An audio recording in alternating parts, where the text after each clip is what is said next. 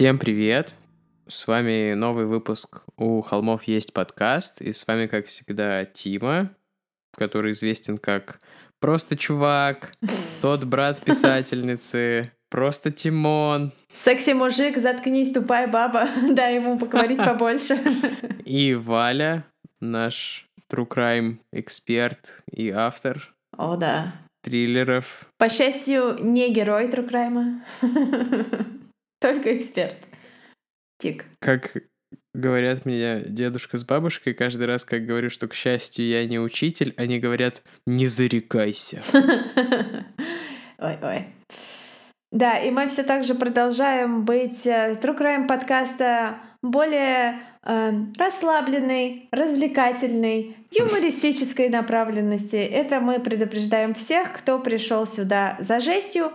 Жесть у нас есть, но не такая, как вы думаете. Ну, разница как между фильмом «Хостел» и мультиком «Happy Tree Friends». Вот мы скорее второе. О, да. Это очень прикольно, кстати. Это очень ла ла ла ла ла ла ла ла ла ла. А я. И мы по-прежнему продолжаем традицию бытия полуактуальными и хотим на утихающем хайпе э, коронавируса Умирающем вам... хайпе коронавируса. Оу, жестко. Ну да, хайп про коронавирус умер примерно на 2,5%. Да, смертность хайпа 2,5%. Жестковато. Хайп на 98,5% жив. Нет, 97,5%. Поэтому сегодня у нас для вас две медицинские преступные загадки, два леденящих душу, даже Леонида Коневского, нашего духовного отца. Да, кстати, помолимся ему. Неделя была сложная, мы оба очень устали. Я надеюсь, что выпуск получится клевым. Пожалуйста. Валя такая, неделя была сложная, сегодня вторник. Ну, я говорю пока еще про прошлую неделю, я еще не отошла, потому что я ни много ни мало закончила писать книгу, а с понедельника села за сценарий сериала, так что... Ха-ха. А всю субботу я была в гончарной мастерской и лепила подсвечник. А ты как провел выходные? Я, честно говоря, даже уже не помню. Вот видишь, какие они были тяжелые. Перед тем, как перейти уже непосредственно к теме, которую мы вот только что объявили, хотелось бы такой небольшой новостной апдейт, с позволения сказать. Мы записываем этот выпуск 11 февраля, и буквально сегодня нам подписчица прислала новость на ноже, ну, в смысле, на сайте нож. Прислала в Э. комментариях в директ. Это не какая-то ножевая почта. Прислала на ноже. Она такая, у тебя новость в печени. «А». Не, я представила себе по-другому. Ты, тебе такой, ты на работе, и такой курьер приходит, Тимофей. Ты такой, да. Такой, просто чувак? Он такой, ты такой, Иди да. в жопу. И он такой, «А, тебе посылка. И ты открываешь ее, а там лежит нож, и на нем написана ссылка. Американец из Луизианы, понятное дело, юг, признан виновным в поджоге трех афроамериканских церквей. Об этом сообщает BBC, и вот нож на них ссылается. И он сказал, что он вдохновлялся подвигом, как он его назвал, наверное, я не знаю, это я сам придумал, извините. Он, в общем, вдохновлялся Варгом Викернесом и хотел, вот это уже в кавычках написано, поэтому, наверное, это он сказал, повысить свой авторитет как блэк-металлиста. Просто буквально мы сели записывать этот выпуск, и Надя Пенькова, извини, пожалуйста, если это не то, как твое имя произносится, но э, тут у тебя транслитом написано в Инстаграме, вот. Она нам буквально вот за там 20 минут до того, как мы начали записывать этот выпуск, прислала. Мы обязательно эту новость изучим и запостим что-нибудь. Наверное, мы уже запостили на момент, когда этот выпуск вышел. Но вот такое вот вам напоминание, если вы подписаны на нас в Инстаграме и уже видели э, сторис об этом. Если вы подписаны на нас в Инстаграме и узнаете все наши новости самыми первыми в числе избранных. Это был легкий вброс, по поводу того, что нужно срочно идти и подписываться на наш Инстаграм у холмов. Ю холмов. Давай, я вижу, ты хочешь это сказать. Что? У холмов, у холмов, у холмов. Нет, нет. Я думал, что ю как в слове фак и все такое. Да, я именно это и хотела сказать. Ты все правильно понял. Да. Наш Инстаграм очень легко найти, потому что его правописание кристально просто. Просто или просто? Э, у холмов. Ю холмов. Ю как в слове фак. И я думаю, после нашей фирменной крылатой фразы можно уже, наверное, переходить к основному содержанию нашего выпуска, потому что мы уже очень сильно и так порадовали скипера, скиперов нашими несвежими шуточками. Итак, я открываю Википедию и начинаю читать. Сядь еще подальше от микрофона и кричи. Или что там про тебя обычно пишут. Не знаю. Мне кажется, нам прилетела пара колов в последнее время, но что-то никто не расшифровал причины своего гнева. Подозреваю, что дело все в твоей шутке про Алину Кабаеву. Да, это просто все э, сотрудники правоохранительных органов, которые на нас подписаны, такие, ну вот это перебор, и такие единичка. Итак, первая наша история довольно мерзкая, но без триггеров.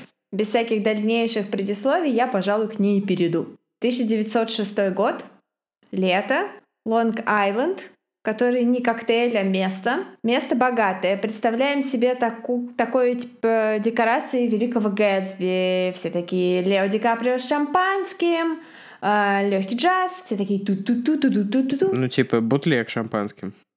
В таком случае. Нет, не бутлег, потому что это еще 1906 год. Это еще не наступил mm. сухой закон. Еще все нормас. Шампанское из шампани. Шампань, Калифорния. Шампань. Там отдыхают богатые знаменитые жители Нью-Йорка. И, э, конечно, все приходят в полнейший ужас, когда в течение буквально одной недели 6 из 11 членов семьи топового банкира с Уолл-стрит попадают в больницу со странными я бы даже сказала, стрёмными симптомами. Они включают в себя тяжелую затяжную лихорадку, страшную усталость, головные боли, тошноту, редкие боли в области живота, ну и все сопутствующие желудочно-кишечные проблемы, про которые мы упоминать не будем, вы и сами догадываетесь. Огромный шок для всех, когда врачи выясняют, что у заболевших не что иное, как брюшной тиф. Ну, во-первых, потому что э вакцины нет. Во-вторых, потому что мы говорим о супер богатом, районе, таком дачном поселке на берегу моря, прям супер клево все. Эта болезнь, как правило, обитает в очень бедных районах, потому что передается она через фекалии или э, фекаки э, и биологические. Я не знаю, не знаю, зачем я это сказала, но сказала и сказала. А, и биологические жидкости еще при попадании в еду являются источником этой болезни. Поэтому в богатом районе среди знаменитостей в этом Ойстер-Бэе никто не ждал брюшной тиф. Брюшной тиф, в общем-то, это не что иное, как сальмонелла или кишечная палочка.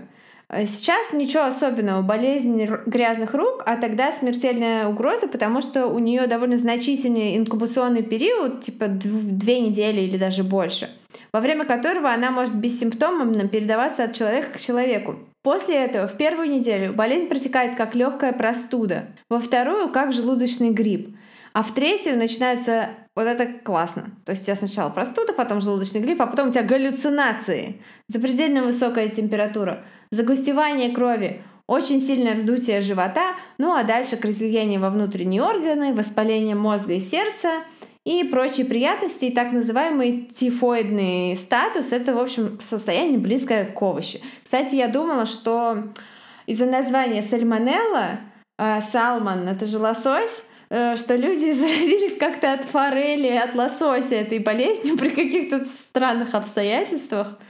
Вот, типа, что они делали с лососью, что лосось заразил их чем-то. Но оказалось, что она названа в честь ученого, который впервые ее открыл, у него была просто фамилия Лососев. Салман его звали. Нет, ты просто краснеешь, разбухаешь и становишься похожим на лосося от Тифа. Ну да, тоже может быть.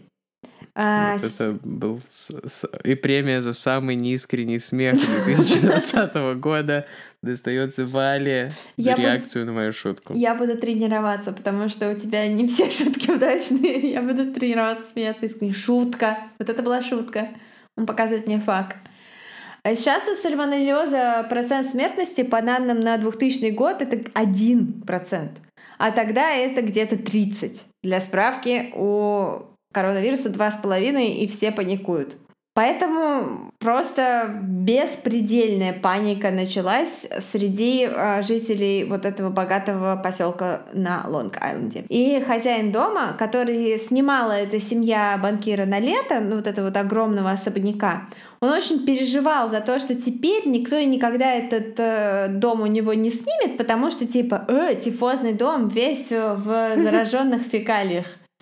Поэтому он нанимает специального человека, врача, который специализируется на поиске нулевых пациентов в случае вспышек смертельных вирусов. Вообще какая крутая работа, правда? Ну, наверное, в начале 20 века это такое достаточно популярная штука, потому что всякие аутбрейки постоянно происходят, антибиотиков нет, гигиены нет. Ну да, это то время, когда ты типа э, свою ночную вазу в окошко выбрасываешь по утру. Угу. Ну, в смысле, ее содержимое, не саму вазу. Есть же эта байка про Маяковского, что он всегда ходил со спиртом и салфеткой, типа с фляжкой спирта и салфеткой, потому что его батя умер, потому что порезался, типа, и умер от столбняка на месте. Ну, или не от столбняка, а от чего-то такого, от какой-то очень простой инфекции. На месте умер от столбняка?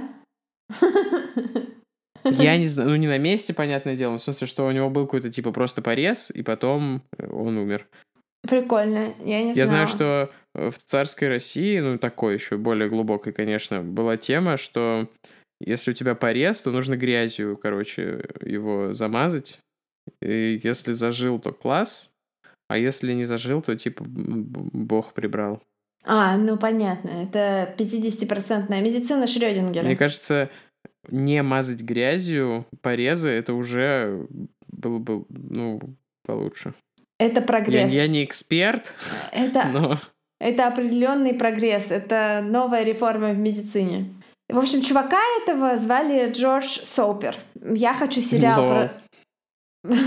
Типа мыльный. Типа, конечно, он избавляется от тифозного, да. тифозного дерьма. Я хочу сериал про Джорджа Соупера. Я бы смотрела просто про то, как Соупер ищет нулевых пациентов. Да, гонь был бы. Он проверяет сначала дом, может ли быть, что вода в кранах была заряжена из канализации как часто такое бывало, то есть такой достаточно частотный случай, как заражаются тифом.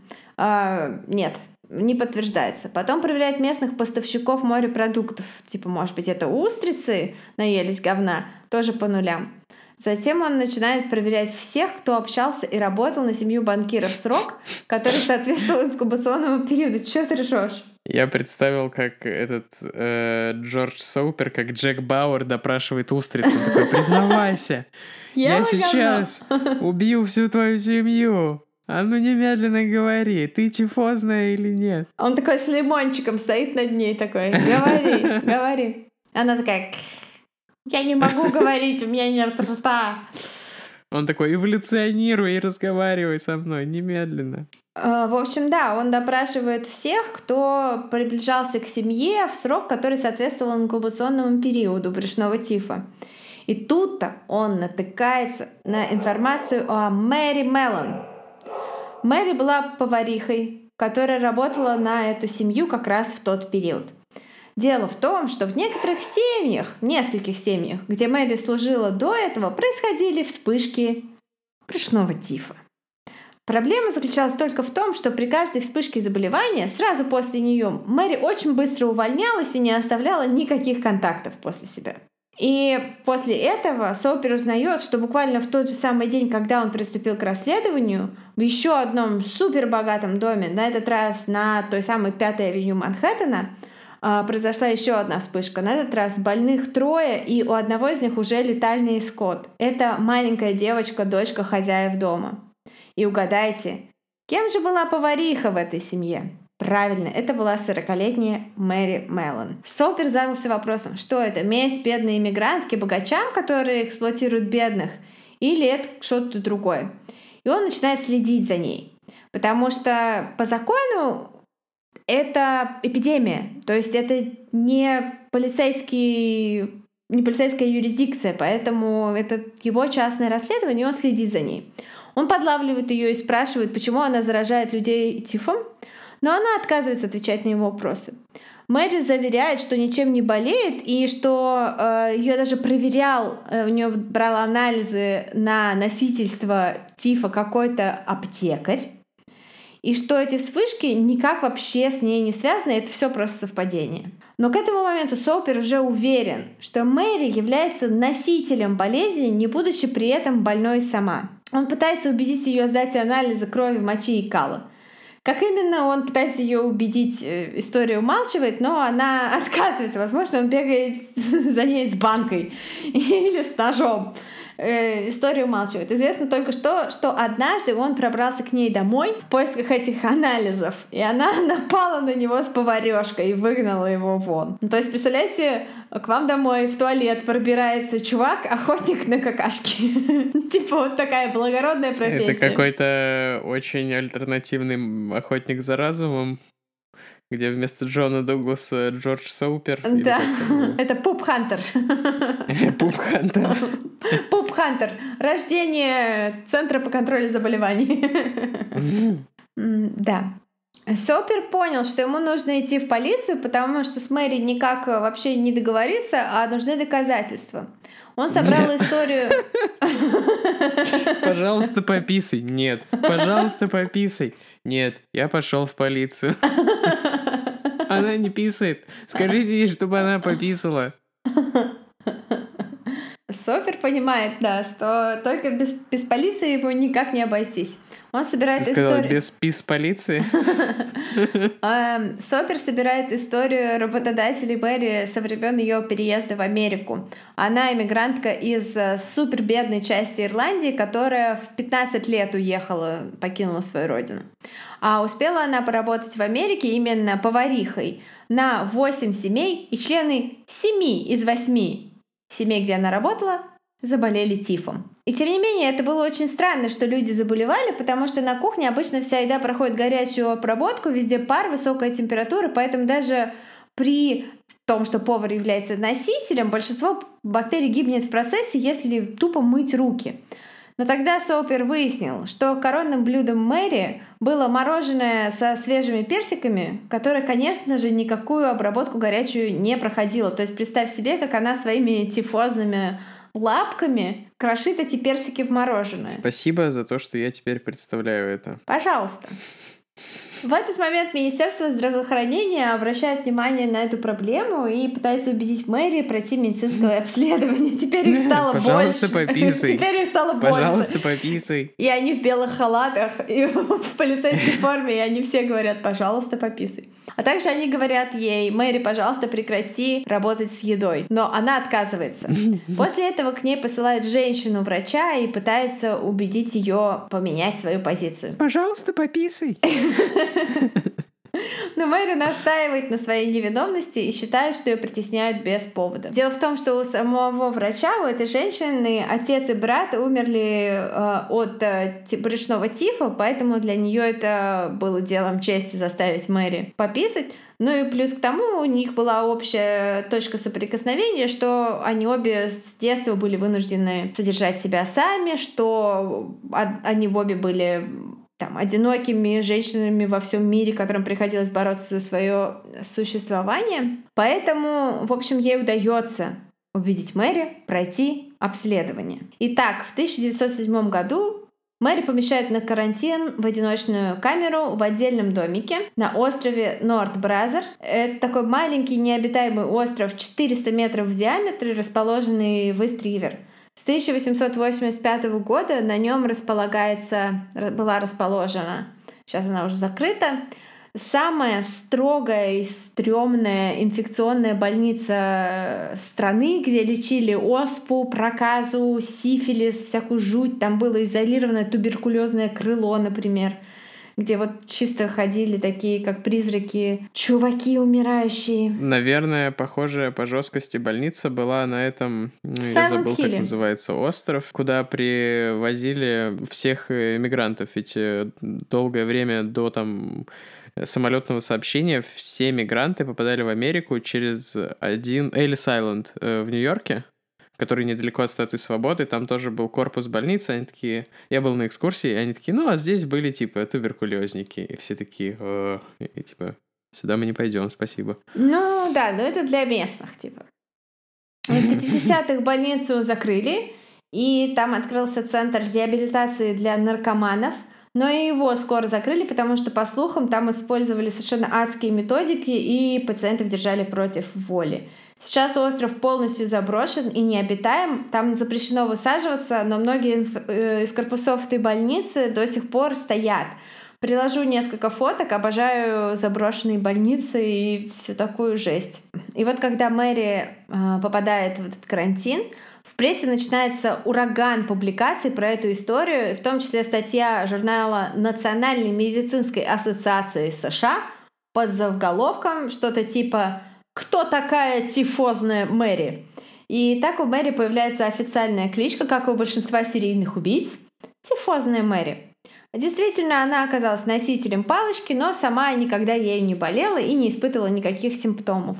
После обследований у нее взяли около 150 разных обследований. Я просто боюсь себе представить в 1907 году, как именно держа... Э, брались эти обследования, исследования, анализы. Господи, слова все забыла от страха побаиваюсь врачей. Ну, то есть, представляешь, как это? 150 анализов сдай, женщина. Мне кажется, чтобы придумать 150 разных, по-настоящему разных анализов, нужно уже доходить до каких-то странных вещей а а теперь попробуй пописать стоя или типа того, или стоя на руках, или попробуй пописать в том крыле. Ну да, и в общем, попробуй пописать при мне, а теперь без меня.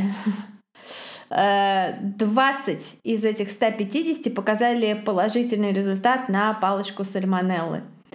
И э, также стало понятно, что источник вируса находится у нее в желчном пузыре. Ей предложили удалить его, эм, что, конечно, сказалось бы на ее качестве жизни, но в целом сделало бы ее э, абсолютно не заразной, и она могла бы продолжать работать на кухне. Но Мэри категорически отказалась, сказала, что она здорова, и эти анализы все подлог. Также в то же время, пока Мэри находится под карантином, выясняется, что у нее достаточно спорные стандарты гигиены. Она считала, что если грязь на руках не видно, значит, они не грязные руки, и мыть их не обязательно. А еще у нее было зрение плюс 8. Да. Ну, в общем, представьте себе, Представьте себе, вот так вы попадаете в больничку на обследование, да, ну неважно, что 150 анализов, неважно, любой каприз за ваши деньги. Мэри держит там три года, до тех пор, пока результаты из одной частной независимой лаборатории не показывают негативный результат. Мэри отпускают. Она тут же подает в суд на Министерство здравоохранения и настаивает на том, что ее держали зря в заперти. Верховный суд иск не принимает, и вскоре министерство сменяется начальство, и да, все как-то забывают про Мэри, и она абсолютно уходит, э, как-то сказать, э, off the radar, как это по-русски. Как-то она теряется в толпе, скажем так. И, э, ну, она, конечно, дает какую-то расписку, что она никогда больше не будет э, работать на кухне и будет мыть руки после туалета. Я, кстати, давал такую расписку, когда меня брали на работу в Subway э, в Штатах. Там было типа «мой руки, если пописал». Я такой поставил подпись рядом с этой фразой. Если ты заболел, скажи нам. Я такой поставил подпись рядом с этой фразой. Поэтому Мэри, shout-out тебе. Мы все были там, сестра. Fuck the authority. В общем, ее перестают особо мониторить, переключаются на что-то другое. Мэри устраивается работать прачкой, вроде бы все хорошо. И вот спустя пять лет, в 1915 году, происходит вспышка заражения брюшным тифом в родильном доме на Манхэттене. Больны 25 человек, двое погибает. И снова появляется агент Соупер. А, мой додыр мне представляется на его месте такой. Умывальников начальник и мочалок командир. Э, агент Сопер. И прибыв на место, он испытывает ощущение дежавю. Когда он спрашивает, как звали повара, который работал в столовой роддома, ему говорят, что это была ирландская женщина по имени Мэри Браун. Конечно же, Мэри Меллон изменила фамилию, чтобы снова работать поварихой. За то время, пока никто за ней не наблюдал, она успела поработать в туристических ресторанах, отелях, разных учреждений. След заражения терялся, потому что люди, которые ели приготовленную ею еду, разъезжались по разным городам и странам, увозя с собой микрочастицы зараженных биологических жидкостей тифозной Мэри. По некоторым данным, ее жертвами стало порядка 50 человек, но официальных и летальных исходов, конечно, гораздо меньше, около 5. Всего она, по официальным, опять же, данным, заразила тифом 125 человек. Выяснив все это, полиция и Министерство здравоохранения возвращают Мэри на остров Бразерс. Там она продолжает всячески отрицать свою связь с вспышками и отрицать то, что она больна чем-то. На этот раз ее сила убеждения ни на кого не действует, и следующие 23 года до самой смерти Мэри провела под карантином в больнице. Несмотря на то, что уже в 1912 году нашли вакцину от болезни, и она была взята под контроль, процент смертности с 30 упал до 1-2, и других бессимптомных носителей сальмонеллы оставляли на свободе, Мэри никогда не отпустили с острова. Ну, дело в том, что ее никак не могли осудить за эти убийства, потому что, видимо, не было такой статьи, но вот так они ее наказали. Она жила там, работала в лаборатории анализов мылопробирки. Лол. Всех, видимо, в анализах показывался сальмонеллез. И говорят, что ей даже разрешили завести фокстерьера. Ей было 69 лет, когда она умерла, и при вскрытии в ее желудочном пузыре, конечно же, нашли источник заразы. Законно все это было или нет, это большой вопрос. А словосочетание «тифозная Мэри» прижилось в английском языке и стало нарицательным. Оно обозначает людей, которые намеренно заражают других, зная о своей болезни.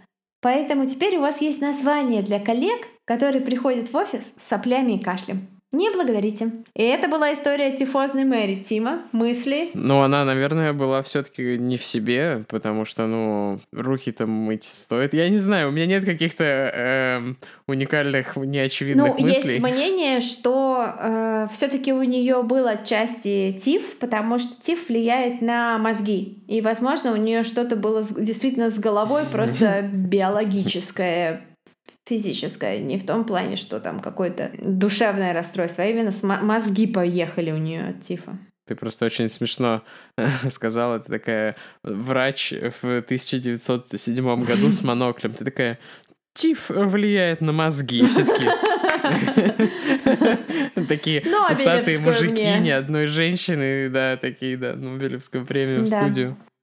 Ну, меня, например, эта история а, на меня она влияет очень так э, крипово. Я чувствую mm-hmm. страшную тревогу, потому что, блин, сколько таких тифозных Мэри вокруг. Столько, сколько таких тифозных Мэри крутят наши роллы. Um, ну, пока ты рассказывал, да, у меня заболел живот немного, и я, пожалуй, пару дней ближайших э, общепитики это, буду избегать. Горячая обработка.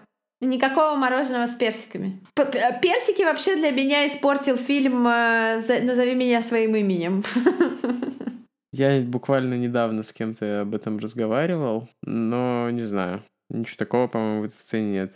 Ну, не знаю. Вот. Может быть, если бы там был актер, который был мне более симпатичен. Но это не единственная история, которую мы вам сегодня расскажем. Вторая история тоже произошла в Соединенных Штатах, но гораздо позже. Мне Валя, меня, она мне устраивала такую, знаете, как э, в фильмах про спортсменов, э, перед записью нам, как тренер, который кричит на свою команду, чтобы она вышла и показала класс, она говорила, давай, разбуди внутреннего Коневского, давай, как Леня.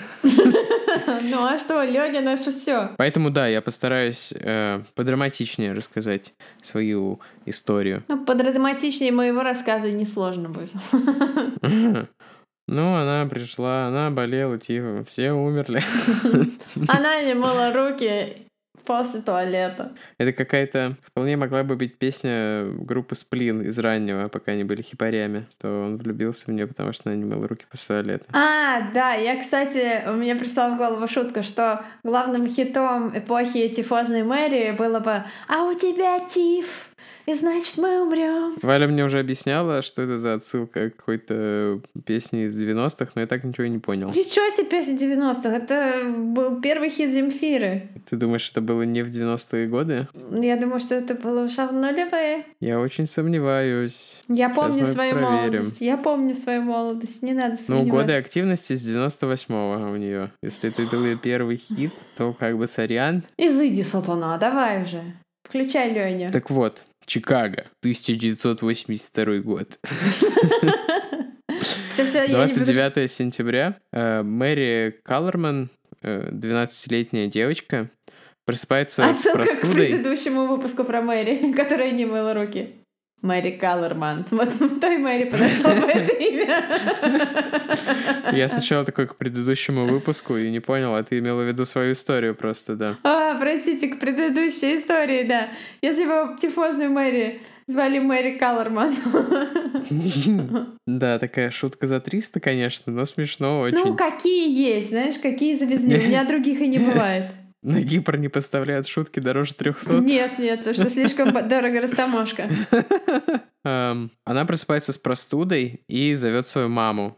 Мама измеряет ей температуру и разрешает остаться дома в этот день, не ходить в школу. И чтобы сбить жар, дает ей капсулу тайленола. Это что-то вроде панадола. Я так понимаю, что активное вещество там парацетамол, всем известный. Но также есть, ну это, собственно, бренд э, американский, под которым делают парацетамол, и его делают со всякими разными штуками. То есть там бывает с кадеином, со всякими жесткими штуками С тоже. эфедрином. То, что она приняла, называлось Теленол Супер Стронг. Эм, ну и да, воистину супер стронг, потому что не проходит и часа, как симптомы Мэри ухудшаются, и она теряет сознание. Ей вызывают скорую и отвозят ее в больницу, но, к сожалению, так и не приходя в сознание, она умирает в больнице. В этот же день умирает 27-летний почтальон Адам. Я не уверен, как правильно произносится его фамилия. Она пишется как Джанус, наверное, так. Может быть, Дженнис. Он чувствует себя плохо и звонит э, в почтовое отделение и говорит, что вернется домой. По дороге он забирает своих детей из школы, останавливается в аптеке и покупает лекарства. Дома он говорит своей жене, я приму теленол и лягу спать. Через несколько минут он заходит на кухню. Через несколько минут он заходит на кухню, пошатываясь, и падает без сознания. Скорая даже не успевает доехать. Он мертв. Причиной его смерти объявляют обширный инфаркт. Пять вечера того же дня. Брат умершего почтальона Стэнли, ему 25, и его жена Тереза, ей 19. Вот это норм разница в возрасте. Ладно, это не то, о чем происходит разговор сейчас. Обсуждают с новоиспеченной вдовой дома у погибшего, что им делать с похоронами. У брата хронические боли в спине, а у его жены болит голова. Они оба принимают по две капсулы Теленола и уезжают домой. Стэнли умирает ночью, а Тереза через два дня. Вечером того же дня беда случается и в другом доме. Домохозяйка, которая только что родила своего четвертого ребенка, принимает обезболивающие таблетки, которые ей дали в больнице, насыпали в флакончик. Она их даже не покупает. Но, к сожалению, она тоже скоропостижно скончалась. В 6.40 вечера работница магазина говорит коллегам, что у нее болит голова. Идет в подсобку и принимает пару капсул Теленола. Она падает замертво через несколько минут. 5 вечера на следующий день, и полиция находит труп э, 25-летней стюардессы, погибшей в своей квартире после рейса. Есть видео, э, ну, в интернете в основном стоп-кадры с этого видео, как по дороге из аэропорта она остановилась в аптеке и купила Теленол. Это произошло за два дня до всех остальных случаев. На тумбочке возле ее кровати полиция находит э, вот эту до сих пор открытую бутылочку с Теленолом. Есть также теория про эту про эту видеозапись, но, наверное, к ней вернемся чуть позже. Соседка погибшего почтальона, медсестра, пришла к ним домой и осмотрела там все. Она нашла баночку Тейленола, в которой не хватало шести капсул. Взяв ее, она отправилась в больницу и объявила там всем, что лекарство нужно срочно проверить. Потому что в 1982 году таблетки и капсулы продавались в банках без всяких защитных приспособлений. Они легко раскручивались и закручивались, а внутри бутылочки лежал кусок ваты только. В России, мне кажется, до сих пор можно найти лекарства в такой форме. Да, я вот недавно принимала валерьянку на ночь и уже знала про эту историю, и она как раз так была закручена. Она была просто закрыта такой пробочкой, и там лежала ватка внутри. И все. Но было Мгм. сложно представить себе, что кто-то... Разве если только тифозная Мэри похватала своими какашными руками эти таблетки. И она сказала, что кто-то мог что-то сделать с этими капсулами и закрутить все обратно без следа, но ее никто не послушал. Наверное, она была мерзкая. Мы с Валей считаем, что она пришла и такая, вообще-то, вот это вот могло бы быть вот так вот. И все такие, Дженнис. Ее правда звали боже, Дженнис. Закрой рот. О, какая же ты душная. О, господи боже. А потом она, сказала, она сказала, я душная, и начала смеяться, как дельфин. И все просто сказали, все, уйди. Как, как Дженнис из друзей. Да-да-да. Она такая, о май гад. Но когда подтверждается, что трое людей, более того, членов одной семьи, которые были в одном доме э, за несколько дней до этого, умерли в достаточно короткий период времени, в дело вмешивается полиция. Почему это произошло не сразу? Вот этот брат и его жена, они уехали обратно, то есть они как бы были приписаны к другому району, поэтому общение между полицейскими участками затруднено, как вы уже могли к 22 выпуску выяснить.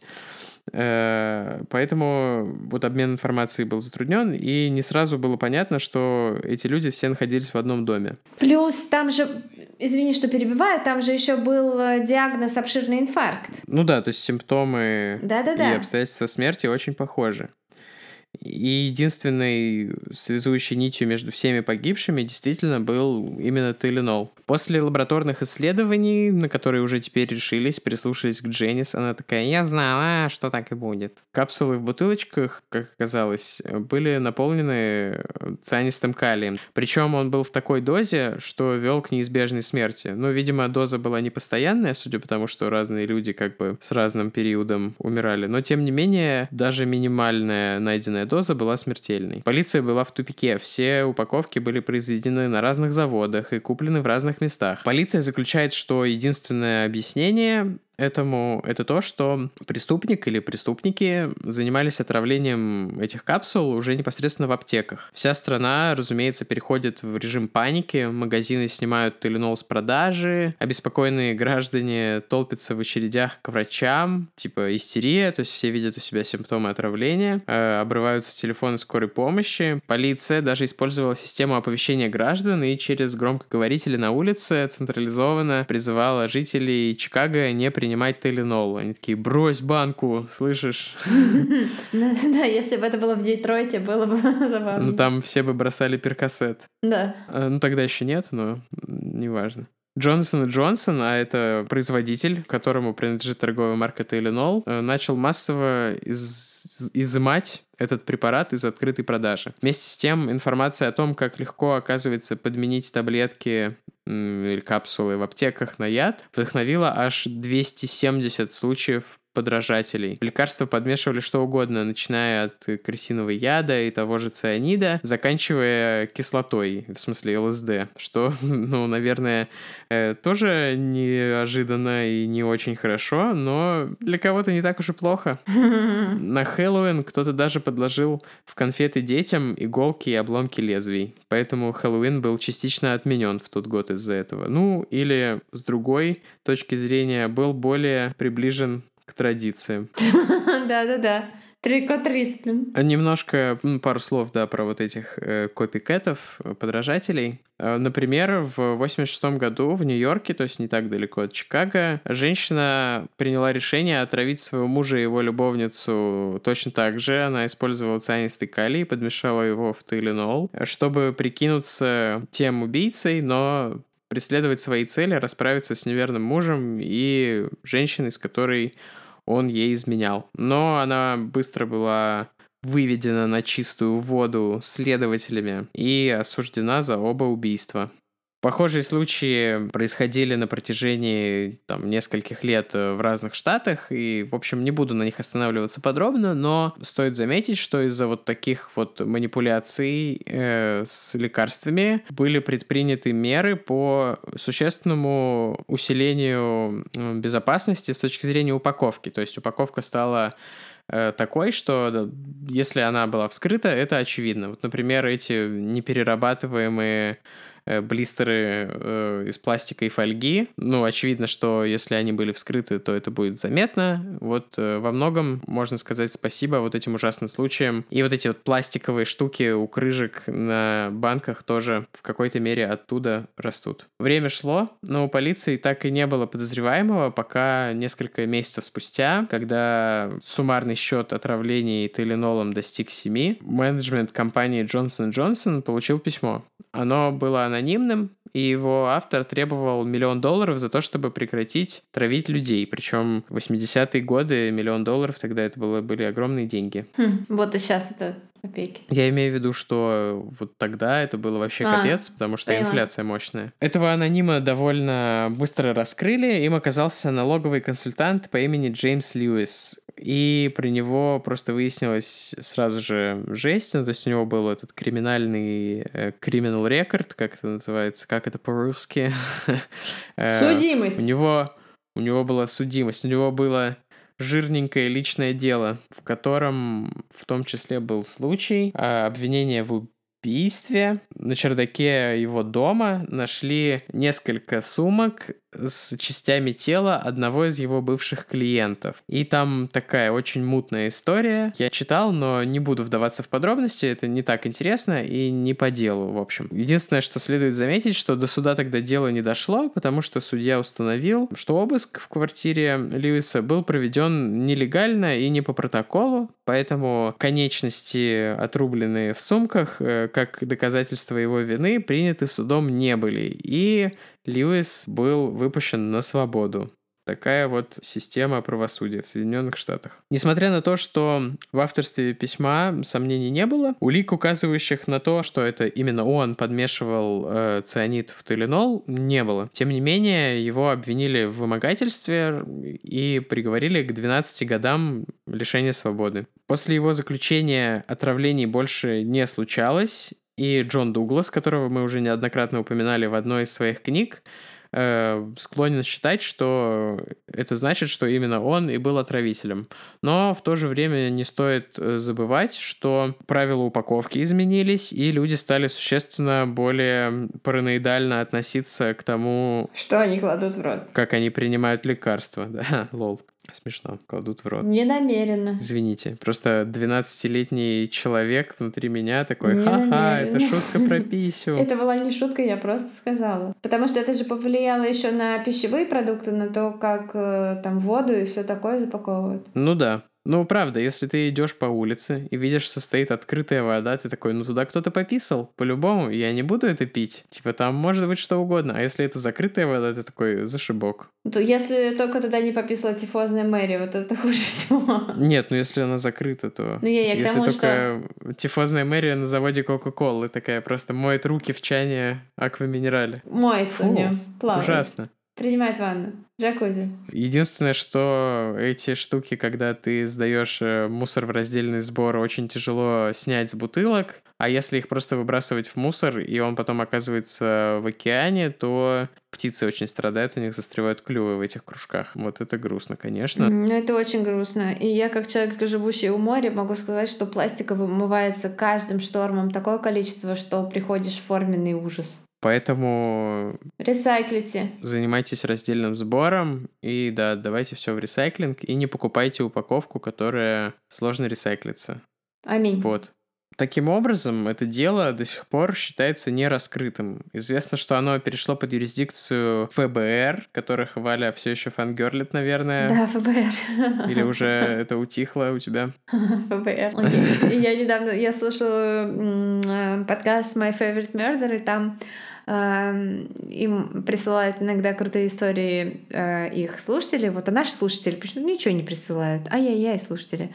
И там была история про девочку, которая... Это такой гигантский сайт-бар сейчас будет, но он клевый. История про девочку, которая купила за какие-то три копейки купила подержанную машину, которую чувак пытался очень быстро продать. И типа стал на ней ездить, ну ездит и ездит, машина и машина. А потом она приходит на работу, и типа она работала в а, офисе у дантиста секретарем на ресепшене. И э, она говорит, что это выглядело как начало дешевого порнофильма, потому что она такая сидит, такая ла-ла-ла, кусает карандашик, что-то записывает, и заходят два офигенно горячих чувака в черных костюмах э, и такие типа, которые носят э, темные очки в помещении. Я краснею даже, думаю об этом. Вот. И, в общем, они говорят... И... Так, я сказала вот и в общем. И они говорят ей там типа... «А, Люси, она такая, да, это я. Я здесь, здесь есть кабинет, где мы можем поговорить приватно. Она такая, да. И, в общем, они говорят ей, что машина, которую она купила, принадлежала до этого серийному убийце, который убивал проституток там на заднем сидении. И они вынуждены эту машину у нее изъять как улику.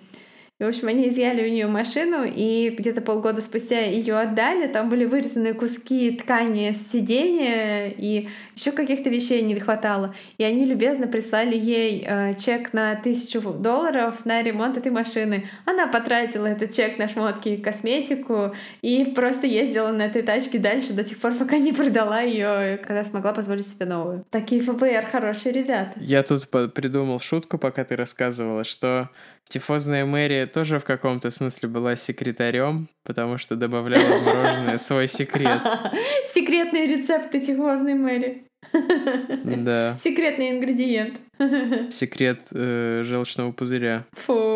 Возвращаясь непосредственно к истории, да, это дело под юрисдикцией ФБР сейчас, и среди улик они все еще хранят таблетки с ядом. Мы фотографию приложим к посту, потому что есть такая фотография. В надежде на то, что однажды их э, в их базе засветится информация о том, что найдено совпадение, потому что на капсулах э, осталась ДНК убийцы. Он что, лиз лизал, что ли? Ну, он трогал пальцами, там, не знаю. Потел? Всякие микрочастицы кожи, может, волоски, не знаю. То есть он был... Шелушился он? Да.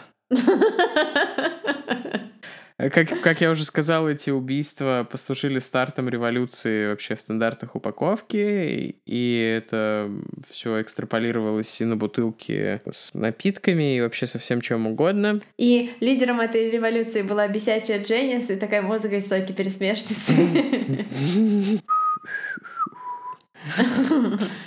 Я поднял три пальца в этом жесте. Если кто-нибудь понял... Если кто-нибудь помнит. Я жду вас в комментах в Инстаграме, чтобы вы написали, что за Китнис и Дворс... Блин, короче, у нас была шутка с другом, что это голодные игры, это очень пацанская история, если с, с точки зрения этого Питы э, смотреть, потому что за свою девочку и свой райончик нужно всех ебать.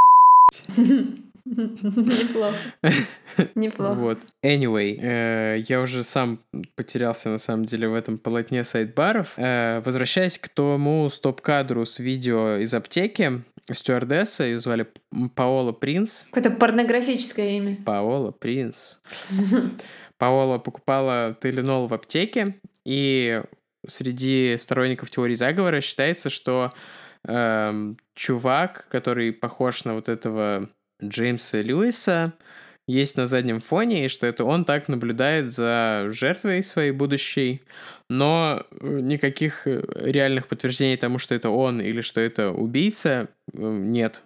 Может быть, это был Варк. Только если ее тело — это храм. Неплохо.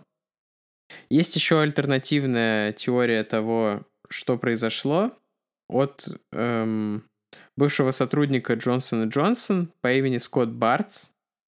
Но он общался с ФБР, но ФБР считает, что у его теории нет каких-то реальных основ, и что, ну, в целом это вот, собственно, теория заговора, а не какая-то э, версия правды. Тем не менее, это не помешало ему написать книгу, в которой он говорит, что отравления происходили на заводах Джонсон и Джонсон, и компания, избегая ответственности за то, что они не обеспечили безопасность, специально увела полицию по ложному следу, так как если бы были виноваты не аптеки, а они, то были бы там суды и иски на миллионы долларов, и поэтому он вот такой как бы делится инсайдерской информацией, э, что вот Джонсон Джонсон такие вот э, циничные чуваки, и у них работал убийца, которого они, по сути, покрывали, чтобы избежать э, финансовых последствий для своей компании. Наверняка так и было, кстати. Ну, ФБР склонно этому не верить. ФБР и они отмечают, что... Им детским маслом дали. Ой-ой, детское масло — это триггер. Ты чё? А, Рамирес, алло. О, да, извините, пожалуйста, за детское масло. Да, он был уволен, и расставание, типа, было непростым. То есть он там был уволен со скандалом из Джонсон Джонсон, и ФБР считает, что он, в общем, э, типа так э, пытался отомстить, что ли. Э, и он, типа, до сих пор безработный, и вот эти его книги и всякие в интернете теории заговора — это его основной источник заработка, насколько я сейчас понял. Ну, кстати, я свою вторую книгу написала, вдохновившись некоторыми реальными людьми, но реальные люди не поняли. Прочли и не поняли. Тоже коллегами по работе. И вот вторая история тоже своеобразная эпидемия, но, как оказалось, э, в общем, нет. И что причиной были не болезни, а лекарства. Такой вот плод-твист. Бойтесь болезней, бойтесь лекарств, бойтесь врачей, но больше всего бойтесь грязных рук. Вот это месседж нашей сегодняшней передачи, я хотела сказать. Передачи. Сейчас уйдем на профилактику. Будет такой этот э, серый кружок и пшк Бобби, Бобби, Боб. Да. Главное нам с тобой все-таки не забыть э, на этой неделе хотя бы сделать пост про обещанный конкурс. Ой, да, упс. Простите нас, конкурс будет, стикер-пак будет. Мы в самое ближайшее время обсудим его э, содержание, потому что уже нашелся человек, который, кстати, нас слушает, и который, э, которая талантливая дизайнер, иллюстраторка, э, и она нам все сделает. И спасибо.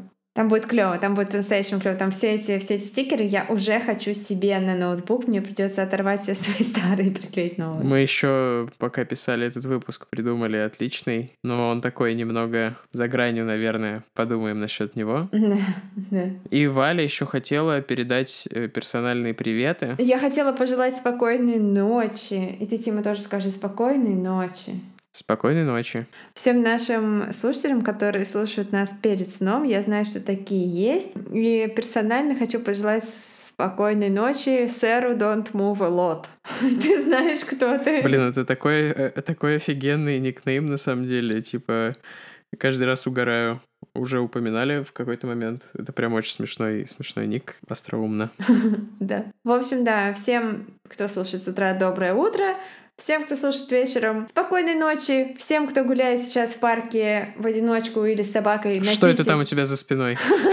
Носите с собой перцовый баллончик. А, это были...